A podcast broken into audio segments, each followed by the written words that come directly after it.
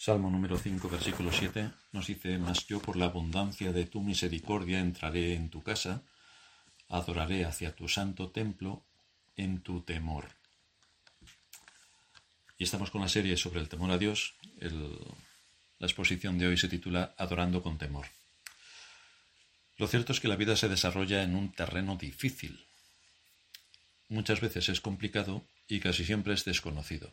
Tiene grandes amenazas y una alta probabilidad de que podamos perdernos en sus laberintos. Partiendo de la base de que todo cuanto nos rodea está envuelto por el engaño y la seducción, esto nos debe llevar a estar alerta por la amenaza para la verdad, para la justicia y para la vida que todo esto supone. Uno de los instrumentos que se precisan cuando vamos hacia un objetivo y no sabemos cómo llegar es el uso de la brújula, a fin de asegurarnos que vamos en la dirección correcta. Hay un poder magnético en el polo norte que hace que la aguja de la brújula siempre indique esa dirección, y eso nos ayuda a saber que estamos en el buen camino, al menos hacia donde queremos dirigirnos. Esto es exactamente lo que hace el temor de Dios en nosotros. Nos ayuda a saber cuál es el camino por el que debemos de ir y además nos da fortaleza para caminar por él. El temor a Dios influye sobre nuestra conducta para hacer lo que Dios nos dice y que podamos asegurarnos para andar por donde Dios nos indica. Esto es así porque andar sin el temor de Dios implica andar sin rumbo y sin meta. Pero es así como va el ser humano en este mundo, perdido por completo. Ni sabe de dónde viene, ni qué hace aquí, ni a dónde va. Es más, tampoco parece que le importe mucho, porque asume que estar así de perdido satisface sus sentidos, alimenta sus deseos, y como piensa que aquí se encuentra el fin de su existencia, no hay nada más que le preocupe. Y si le preocupa algo más allá de esta existencia, como sabe que Dios es bueno y perdonador, pues le va a perdonar absolutamente todo y entrará tan tranquilo en la eternidad. Este es el, este es el gran engaño al que le tiene sometido el maligno. Pero la escritura nos muestra otras cosas. Hoy nos centraremos en el texto que hemos leído, mas yo por la abundancia, dice el salmista, mas yo por la abundancia de tu misericordia entraré en tu casa, adoraré hacia tu santo templo en tu temor. Así que vamos a estudiar varios aspectos en los que influye el temor a Dios. Y van a ser cuatro. El primero va a ser en la adoración, el segundo en la predicación, el tercero en la forma de vestir y el cuarto en la oración. Así que vamos a ver cómo el temor de Dios influye en la adoración. Nuestro primer punto. El Salmo 29, 2 nos dice, Dad a Jehová la gloria debida a su nombre, adorad a Jehová en la hermosura de la santidad. Aquí nos habla David que puede andar él de acuerdo a la voluntad de Dios en base a su misericordia. Dios ha establecido su casa para beneficio del alma, y con el propósito de participar del abundante alimento que Dios da en el contexto de la adoración pública, cuando somos convocados en el Día del Señor para adorarle. Cuando estamos adorando a Dios, debemos estar guiados por su temor. Esto es, para darle el honor de una mente instruida que reconoce al Dios creador, al Dios legislador y al Dios redentor. Y en base a esto, le da el tributo de adoración solemne al haber conocido de qué manera se llevó a cabo la salvación, que no es otro método sino el de liberar a un esclavo, un esclavo del pecado y de Satanás, y traerlo al reino de Cristo. No parece muy sensato que al ser convocados a la casa del Señor para adorar su nombre, el divertimento ocupe un lugar excepcional, cuando se recuerda precisamente el altísimo precio de la salvación, y esto supone que el Dios eterno se encarnó para ser ejecutado en una cruz, pagando con ello el precio de todos aquellos a quienes vino a rescatar. Y resulta que te encuentras a la mayor parte de las iglesias que en vez de adorar con la solemnidad que este acontecimiento requiere, porque es el primer día de la semana y adoramos a Dios en esta convocatoria pública, más bien la mayoría de las iglesias se dedican a hacerle la competencia al circo, esto no parece que esté muy de acuerdo a la enseñanza general de la escritura y algunos textos en particular, por ejemplo el que aparece en Hebreos 12, 28, que nos dice, Así que recibiendo nosotros un reino inconmovible, tengamos gratitud y mediante ella sirvamos a Dios agradándole con temor y reverencia, porque nuestro Dios es fuego consumidor. Este temor no supone que debemos adorar con tristeza, ni con una actitud completamente apagada, ni con caras de aburrimiento, como es así que muchos quieren interpretar este texto. Piensan que una adoración reverente es aburrida en grado superlativo, pero esto no es lo que enseña la Escritura. El Salmo 2, versículo 11 nos dice, Servid a Jehová con temor y alegraos con temblor. Porque adorar a Dios con temor no excluye el gozo, ni excluye la alegría, ni excluye el cantar con júbilo, no excluye nada de todo esto. Pero los himnos deben ser himnos para mentes instruidas, que mediante la alabanza honren el sagrado nombre de Dios. Esto es lo que se espera. El temor a Dios en la adoración es una de las columnas centrales. Si se pierde la reverencia en la adoración, ¿en qué otro lugar se podría aplicar la reverencia? ¿Dónde? Porque si observamos el nuevo estilo de adoración que se ha ido introduciendo en tantas iglesias, nos acabaremos dando cuenta de que se ve con muy malos ojos la reverencia. Y los que mantenemos los principios de la escritura respecto a la adoración, a estos se nos dice, sois muy estrictos, hay que dejar libertad al espíritu.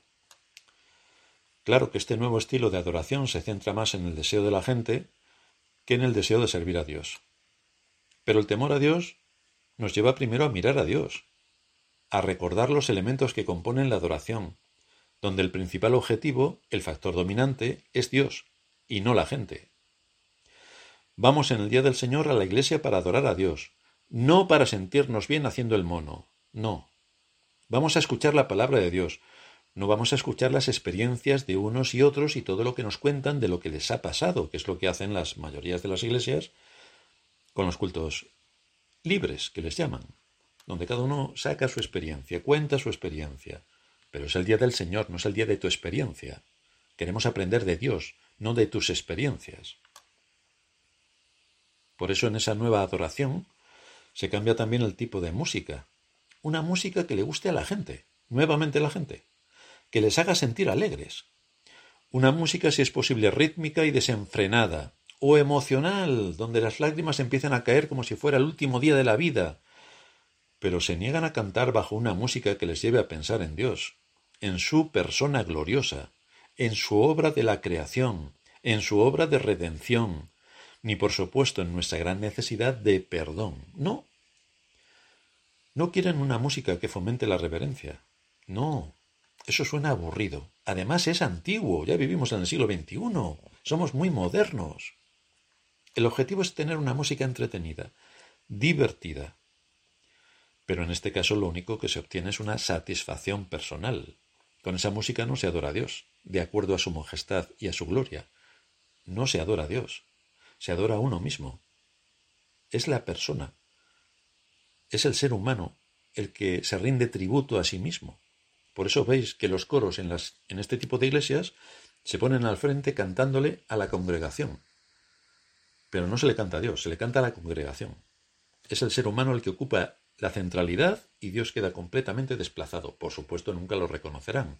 Ahí está el maquillaje extraordinario del maligno para hacer que lo que se hace no parezca lo que es, sino otra cosa. Pero si tienes una mente instruida verás que eso no está de acuerdo a los principios de las escrituras. En segundo lugar, el temor de Dios también influye en la predicación. Dice el apóstol Pablo en 1 Corintios 2.2, pues me propuse no saber entre vosotros cosa alguna sino a Jesucristo y a este crucificado. Y estuve entre vosotros con debilidad y mucho temor y temblor, y ni mi palabra ni mi predicación fue con palabras persuasivas de humana sabiduría, sino con demostración del Espíritu y de poder, para que vuestra fe no esté fundada en la sabiduría de los hombres, sino en el poder de Dios.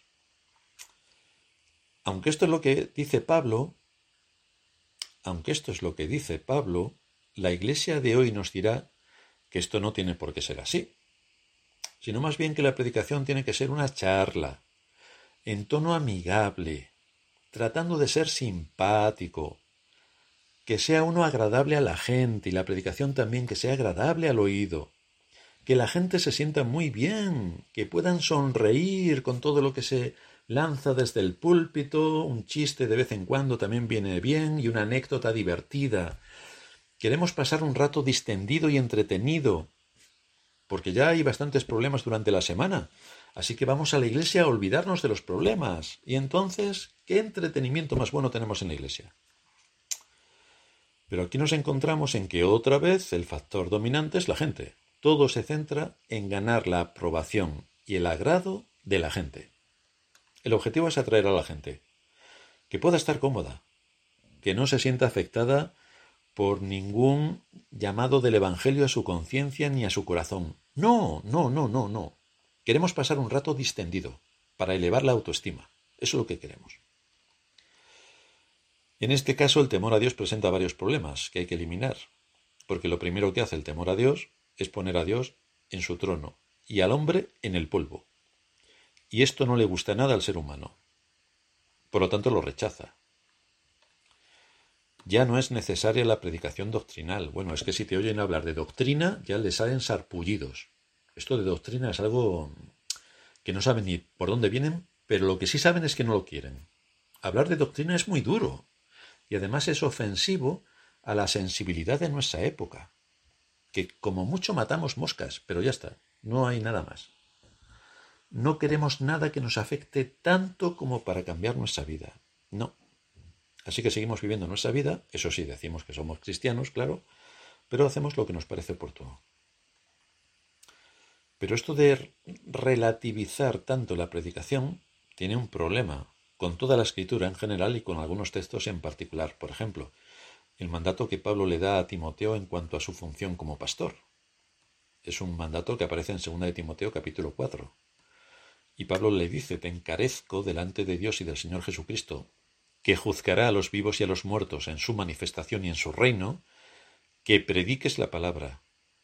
Vaya. Sigue diciendo, que instes a tiempo y fuera de tiempo, redarguye, reprende, exhorta con toda paciencia y doctrina. Así que le está dando indicaciones bastante severas y rigurosas para que tenga bien centrado en su mente cuál es el propósito de la, de la predicación. ¿Y por qué razón tendría Timoteo que predicar así, con esta severidad, con este rigor y con esta precisión? Sigue diciendo Pablo, porque vendrá tiempo cuando no sufrirán la sana doctrina, sino que teniendo comezón de oír, deseos de oír, se amontonarán maestros conforme a sus propias concupiscencias, y apartarán de la verdad el oído, y se volverán a las fábulas. Y esto es en lo que estamos hoy, en que todo es fabuloso, todo es de fábula, todo es fantástico, todo es divertido, todo es entretenido, desde que venimos del mono hasta todo lo que viene detrás, con la ideología sectaria de género y todo lo que le acontece, cómo esto se ha introducido en la Iglesia y la ha destrozado por completo. La Biblia enseña otra cosa, pero ¿a quién le importa la Biblia? Desde luego lo que la cristiandad hace desde sus púlpitos es realmente de fábula. El mal avanza a una velocidad vertiginosa, pero ellos están entretenidos en el amor rosa, que luego no aplican, en creerse todos los cuentos que el mundo les cuenta, en maquillar cualquier engaño social, en no creerse absolutamente nada de lo que dice la Biblia y creerse absolutamente todo de lo que nos cuentan los cuentacuentos políticos y demagogos que van de la mano de ellos, y en seguir la moda del momento para presumir que ellos también están en el siglo XXI y se adaptan a la cultura, efectivamente. Sin embargo, con todo lo que están haciendo, deshonran a Dios y a su palabra. Ahí es donde estamos. En tercer lugar, el temor de Dios también influye en la forma de vestir. Claro que como vivimos en el siglo XXI, yo creo que dirían lo mismo los del siglo XV. Como vivimos en el siglo XV, pues tenemos que vestir a la moda. ¿O creéis que no había moda en el siglo XV?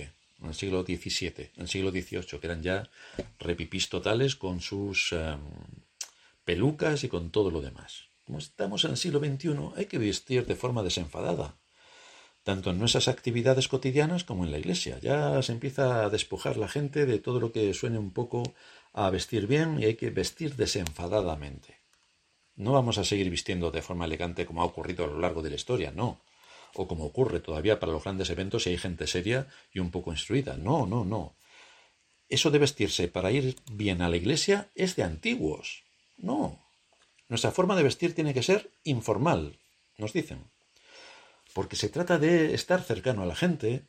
Eso de ir bien vestidos hace que la gente se pueda sentir más distante, porque vas ahí tan guapetón que la gente no se quiere acercar a ti. Así que hay que vestir más de sport, más cómodos. Y así parecemos más familiares. ¿Dónde va a parar si vas con una camiseta de Los Ángeles Lakers a la iglesia? Y con las zapatillas del Barça. Bueno, eso ya es que te quedas con todo el mundo. Pero otra vez encontramos el mismo factor determinante que condiciona la forma de, pensar y de conducirse. La gente. Hay que agradar a la gente. Hay que ganarse a la gente. Y que estén cómodos, sea cual sea la ropa con la que vistan. Que estén cómodos, que vengan aquí a pasar el rato. Y de paso ya les predicamos. Claro, lo de predicamos es otra historia. Pero la adoración reverente a Dios tiene que ver también con la ropa con la que asistimos a la adoración. Tiene también que ver con eso. El temor a Dios tiene una referencia. Dios. Debemos saber que somos convocados en un día de fiesta solemne ante la presencia de Dios. Esto es lo que debemos recordar. Es un día de fiesta solemne, que vamos a reunirnos con Dios, donde Él va a venir a nosotros a través de la predicación de la palabra.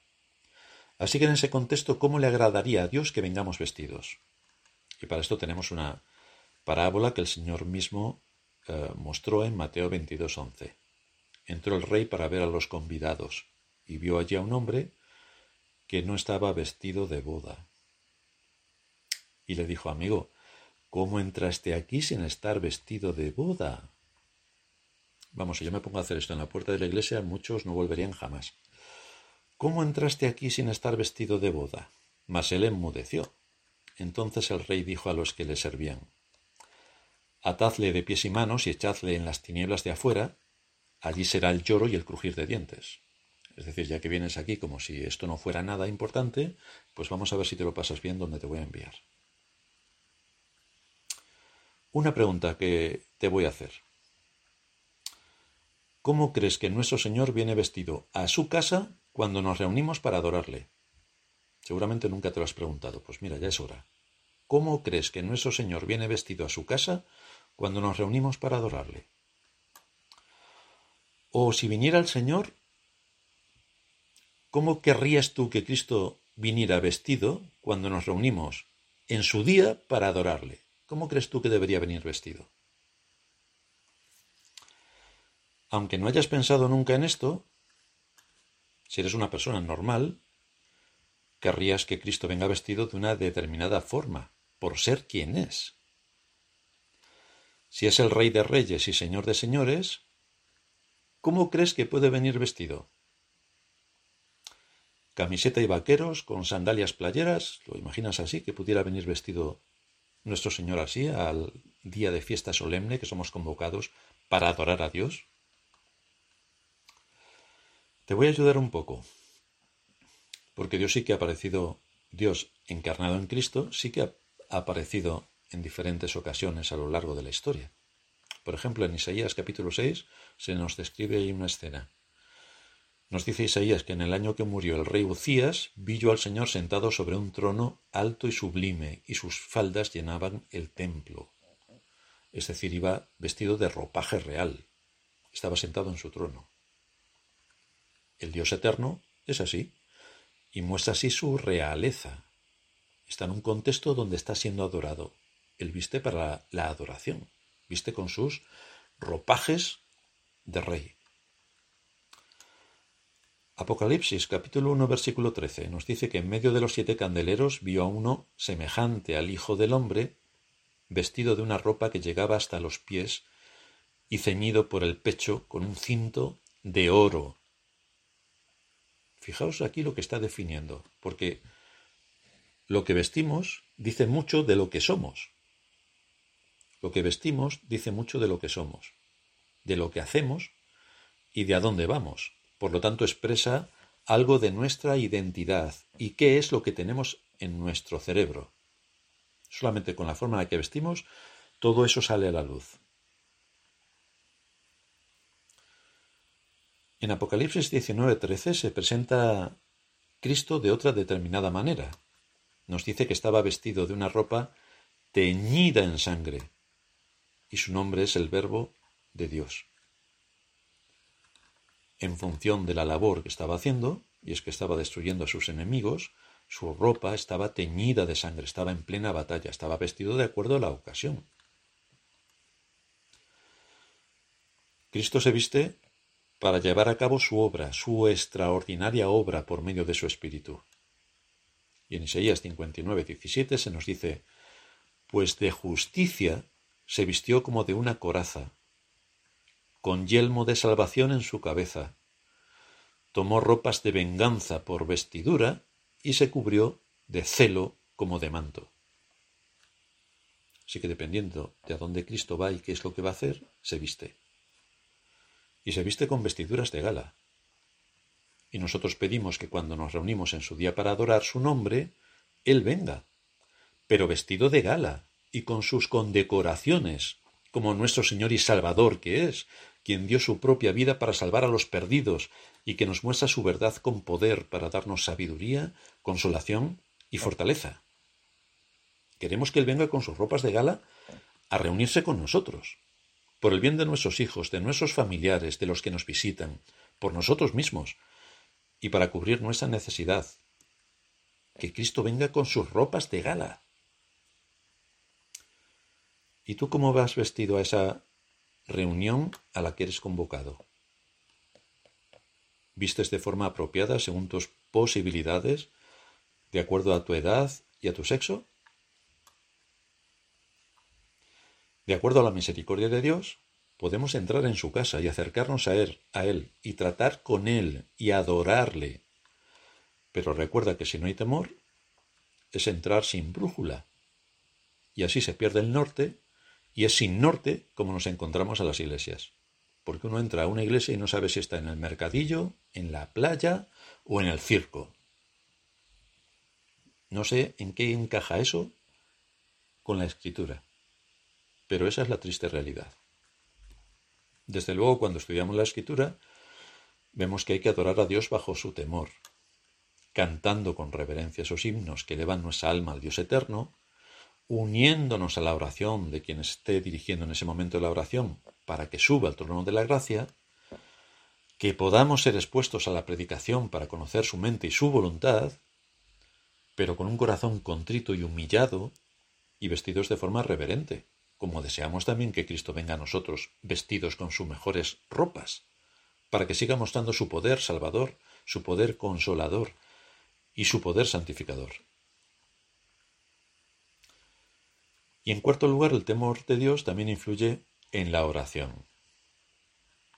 Dice Moisés en Deuteronomio 9:18, me postré delante de Jehová, como antes, cuarenta días y cuarenta noches. No comí pan ni bebí agua, a causa de todo vuestro pecado que habéis cometido haciendo el mal ante los ojos de Jehová para enojarlo, porque temí a causa del furor y de la ira con que Jehová estaba enojado contra vosotros para destruiros. Pero Jehová me escuchó aún esta vez. Y aquí Moisés narra cuando bajaba del monte Sinaí y vio al pueblo que estaba de fiesta adorando el becerro de oro que habían fabricado. Y al ver esta escena, se puso a orar delante de Dios de forma inmediata, de forma intensa y urgentemente. ¿Y qué nos dice que le movió a orar de esta manera en esta ocasión? El texto dice, me postré porque temí. El temor de Dios lo impulsó a buscar el favor de Dios sobre su pueblo. Claro que podía temer, podía temer que Dios los destruyera. El temor a Dios basado en su persona y en sus atributos hace que nuestra conciencia sea sensible adelante de quien está. Hace que nos tomemos en serio sus avisos, sus advertencias, sus amenazas y sus juicios. Esto es lo que hace el temor a Dios. pero también hace que nos tomemos en serio sus promesas de favor y bendición. Dios ha prometido bendecir a su pueblo. Desde luego no con riquezas materiales. Si la providencia nos da riquezas materiales y una buena posición, gracias al Señor.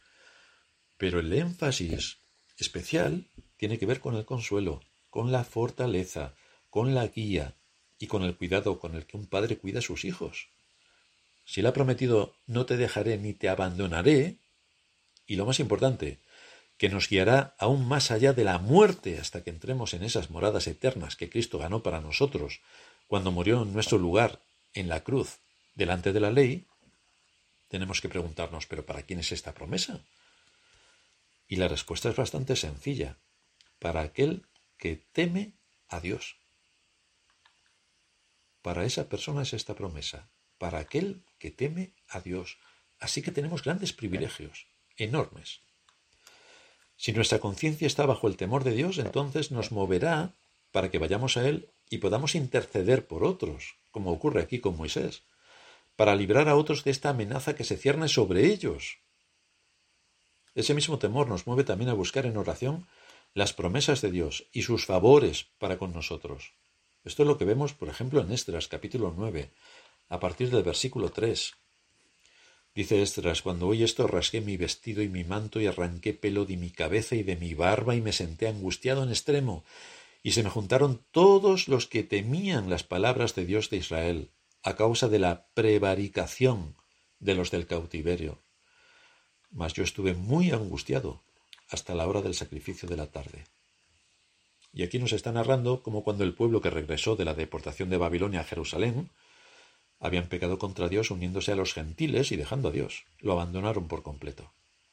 Esdras estaba afligido por esto y se dispuso para tener un día de oración. ¿Y quiénes fueron los que se unieron a este hombre para orar? El texto nos dice los que temían a Dios. Estos se unieron. Nadie más. Pero sí los que temían a Dios. El pueblo de Israel seguía sumido en sus pecados, sin arrepentimiento, pero estos hombres se juntaron y elevaron sus oraciones, y así nos muestran su temor a Dios, orando por su país, los que no tenían temor de Dios en medio de este pueblo, pues no vinieron, tenían otras cosas más importantes que les ocupaban. Pero para estos hombres que aparecen aquí, lo importante era orar a Dios suplicando su ayuda y su dirección. Hombres con el temor de Dios en su corazón. El asunto es que cuando comienza a decaer nuestra oración a Dios en nuestra vida, en nuestra familia o en la iglesia, es cuando el temor a Dios empieza a faltar a la vez nos vamos llenando de un sentido de falsa seguridad, porque asumimos que podremos tener bendiciones de Dios, que podremos escapar de los males y peligros, que no nos ocurrirá nada, cuando resulta que nos hemos alejado de Dios, que estamos tan tranquilos. Pero debemos recordar su palabra, cuando el Señor mismo nos dice, alejados de mí, nada podéis hacer, nada podéis hacer. Y cuando caemos en la trampa de eliminar la meditación en la palabra de Dios porque tenemos tantos que quehaceres, o anulamos la oración porque tenemos tantas cosas que hacer, entonces es cuando Satanás nos ha atrapado por completo. Desde luego tenemos mil excusas, pero es que Satanás ha ganado la batalla. En realidad deberíamos confesar nuestro pecado para ponernos en sintonía con Dios, nuestro Padre, porque Él nos perdona y además nos bendice. Entonces tenemos todo a nuestro favor. El asunto es cómo teniendo todo a nuestro favor, hacemos lo contrario.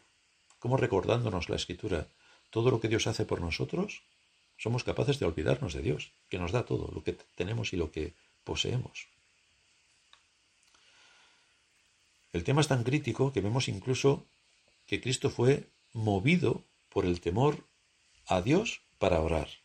Nos dice el libro de Hebreos capítulo 5 versículo 7 que Cristo en los días de su carne, ofreciendo ruegos y súplicas con gran clamor y lágrimas al que le podía librar de la muerte, fue oído a causa de su temor reverente. Aquí aparece otra vez el temor. Su temor reverente. Y su temor reverente está en el contexto de la reverencia y la solemnidad.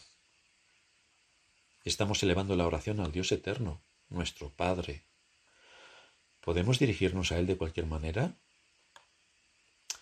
¿O cuando la Iglesia está reunida, podemos ser irreverentes en nuestro porte y en nuestro trato y en lo que le pedimos a Dios? ¿Podemos ser irreverentes? Cristo no solo oró, sino que también sabía que sería escuchado por un condicionante. Nos lo dice el Salmo 145, versículo 19. Cumplirá el deseo de los que le temen, fijaos. Cumplirá el deseo de los que le temen. Oirá el clamor de ellos y los salvará. Dios escucha la oración de los que le temen, solo de estos, de nadie más, de nadie más. Dios escucha la oración de los que le temen, porque precisamente estos son los que oran de acuerdo a la voluntad de Dios, porque conocen su palabra. Y es entonces cuando Dios cumple sus promesas. Fijaos cómo bendice. Un texto que aparece en Nehemías, capítulo 7, versículo 2. Nos dice, mandé a mi hermano Anani y Ananías, jefe de la fortaleza de Jerusalén, porque éste era varón de verdad y temeroso de Dios más que muchos.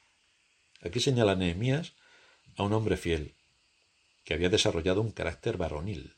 Este era varón de verdad, dice. Este era un hombre. Este era un hombre.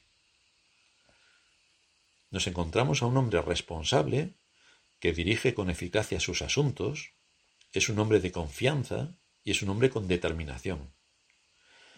¿Y cuál es el elemento que aparece aquí que moldeó su carácter de esta manera? ¿Cuál fue el factor que influyó en su conducta y que le hizo ser un hombre de verdad y temeroso de Dios? Pues esto mismo, el temor a Dios.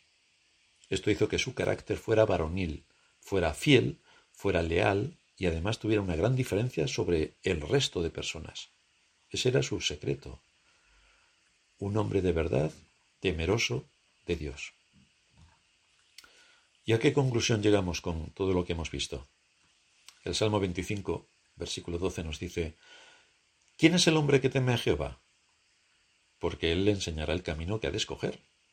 Aquí vemos cómo solo bajo el temor de Dios obtenemos los recursos que precisamos no solamente para vivir en este mundo con un criterio de justicia y con discernimiento para identificar el engaño y el mal que nos invade, sino que esto mostrará también cómo adoramos a Dios y qué concepto tenemos de Él cuando nos reunimos como iglesia. ¿Quién es el hombre que teme a Jehová? ¿Quién es? El Salmo 34, versículo 9 nos dice, Temed a Jehová vosotros sus santos, pues nada falta a los que le temen. Y esto se repite una y otra vez, las bendiciones a las que Dios está dispuesto a otorgar a los suyos cuando andamos bajo su temor. Pero esto debería motivarnos en grado superlativo. Este temor a Dios se evidencia en cómo aplicamos su palabra a situaciones concretas y particulares de nuestra vida, cómo nos sometemos a Él y cuál es la disposición del corazón para el arrepentimiento. Si el problema no es que pequemos, el problema es que no nos arrepintamos. Ese es el problema. Cristo vino a morir por pecadores, por pecadores arrepentidos. Y esta es la continua situación que encontramos en el pueblo de Israel y a la que tantas alusiones hace Sorin con, con la serie sobre los profetas menores es que no hay arrepentimiento. Es que el profeta está desde mañana y sin cesar, desde la mañana y sin cesar, y no hay forma de que se arrepientan absolutamente de nada, porque no quieren reconocer a Dios en ninguno de sus caminos. Temed a Jehová vosotros sus santos, pues nada falta a los que le temen. Hay una bendición aquí implícita de que Dios estará atento a su pueblo. Y por último, un texto en Deuteronomio capítulo 5, versículo 29. ¿Quién diera, dice Moisés, quién diera que tuviesen tal corazón, dice Moisés por boca del Señor, quién diera que tuviesen tal corazón que me temiesen y guardasen todos los días todos mis mandamientos, para que a ellos y a sus hijos les fuese bien para siempre. Y aquí tenemos una promesa de bendición y además que tiene gran alcance, porque cuando andamos bajo el temor de Dios, la bendición no solamente es para nosotros, sino también para nuestros hijos, está ligada a nuestros hijos. Si los padres andan bajo el temor de Dios, lo natural es que los hijos sean bendecidos por Dios. Y esto es lo que no podemos pasar por alto. Porque no solamente hablamos de la eternidad para nosotros, sino de la vida eterna para los nuestros. Y esto sí que tiene alcance. Esto todavía pone un mayor peso sobre cada verdadero creyente para que ande en el temor de Dios. Por las promesas de bien que Dios continuamente en su palabra anuncia para los que le temen, y además con el añadido de que también nuestros hijos serán bendecidos si nosotros andamos bajo su temor. Así que tenemos excelentes eh, argumentos y motivaciones para andar bajo el temor de Dios todos los días de nuestra peregrinación. Vamos a terminar en oración. Padre nuestro que estás en los cielos, gracias te damos por darnos tu palabra y por volvernos a recordar cuáles son los principios que deben regir nuestra vida y cómo debemos andar en tu temor. Así que te suplicamos, te suplicamos que nos ayudes para poder centrarnos en estas enseñanzas de las Escrituras y que realmente tu temor esté en nuestros corazones. Que recordemos en todo momento que estamos bajo tu mirada y tenemos que dar cuenta de todo lo que hacemos. Y también te suplicamos que nos des ese espíritu de arrepentimiento que necesitamos para que cuando caigamos en todo lo que el mundo o Satanás o nuestro corazón nos trae, que podamos arrepentirnos con sinceridad como lo hizo David y otros tantos antepasados nuestros, y que podamos encontrar en ti el perdón de nuestros pecados. Te suplicamos que nos ayudes en todo esto, en Cristo Jesús te lo pedimos. Amén.